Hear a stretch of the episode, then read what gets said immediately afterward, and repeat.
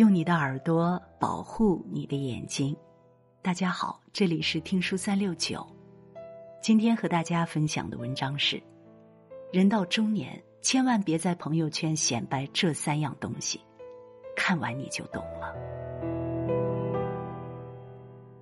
古语云：“木秀于林，风必摧之；堆出于岸，流必湍之。”那些高出森林的大树，总要先被大风吹倒；那些超出河岸的土堆，必先被水流冲走。生活中，总有人喜欢把面子撑足了，给别人塑造一种高人一等的优越感，非要惹得周围人艳羡的眼光才肯罢休。殊不知，有时候你拼命炫耀和显摆的，也许正是自己欠缺的。人到中年，经历了坎坷变故，看透了人情世故，应该学会沉淀，低调做人做事。频繁卖弄，只会让人生厌。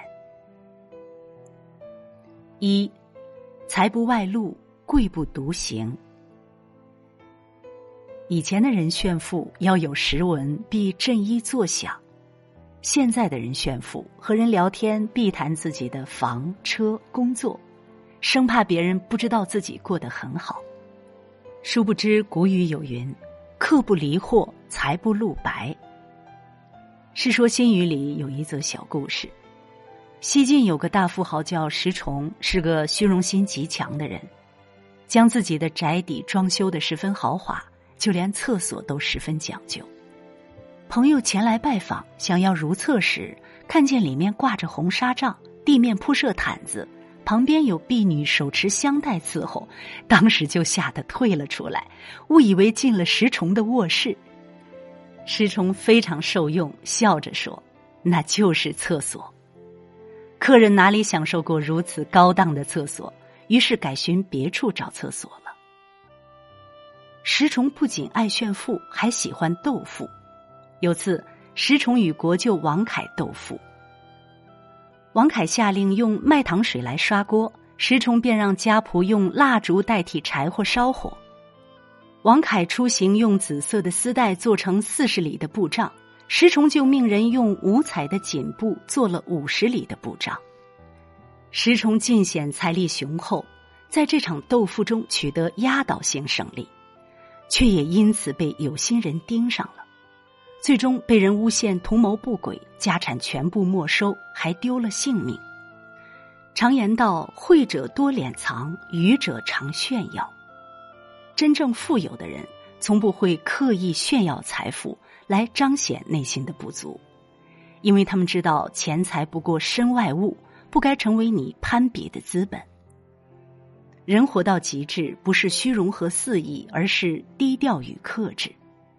所以说，炫耀使不得，唯有懂得藏财，才是成年人应有的自觉。功不求盈，业不求满。有道是：自古人生最忌满，半贫半富半自安，半聋半哑半心安。人心不可知，当你向别人炫耀事业和成就时，遇到他人心生妒忌，免不了会招来祸患。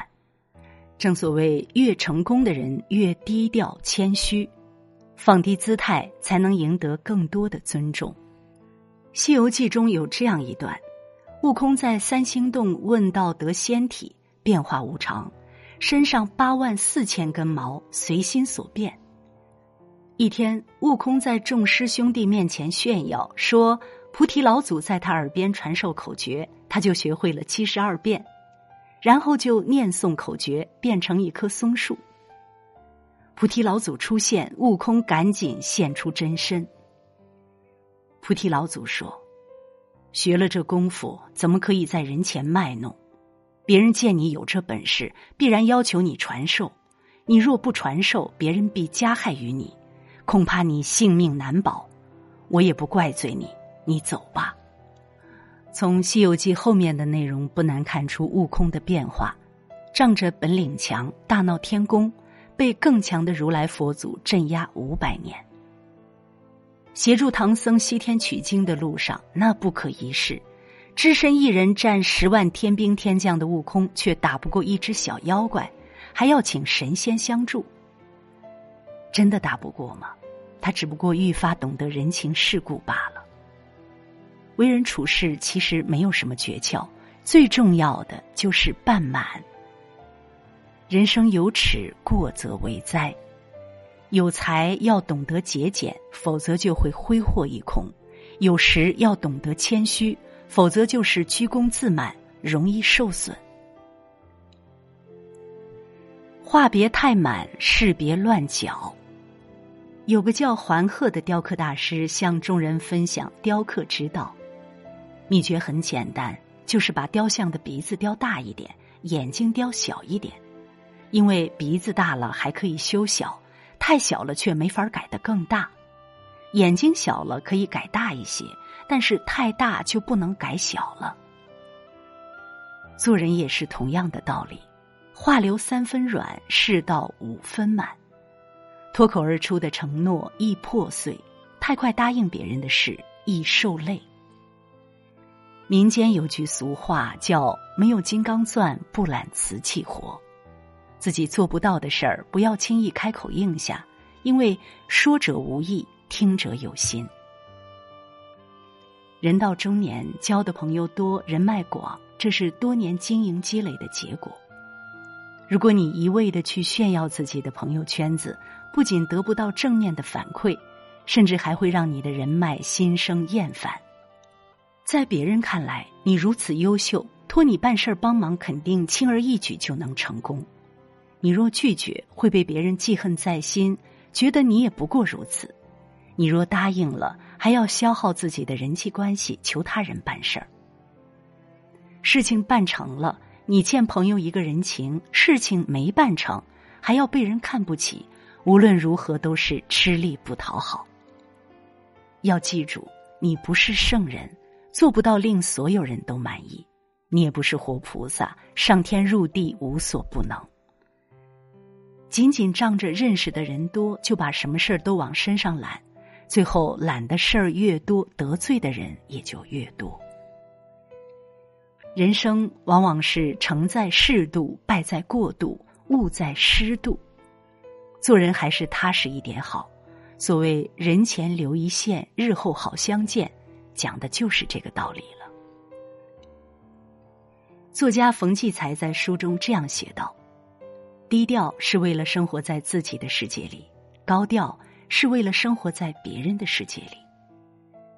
人到中年，应该明白，真正的强大是学会沉淀，低调处事不张扬，时刻保持内心的谦逊与尊重。虚心竹有低头叶，傲骨梅无仰面花。人活一世，贵而不显，华而不炫，低调是远见。谦逊是智慧。往后余生，别总活给别人看，在自己的世界里熠熠生辉，捡拾生活的快乐，点亮赞加再看。愿你守好一份清醒，拥有一份克制，静守心境欢喜，但观云起云落。如果你喜欢听书，喜欢听书三六九。欢迎关注并转发，让我们相约听书三六九，用听书点亮你的人生。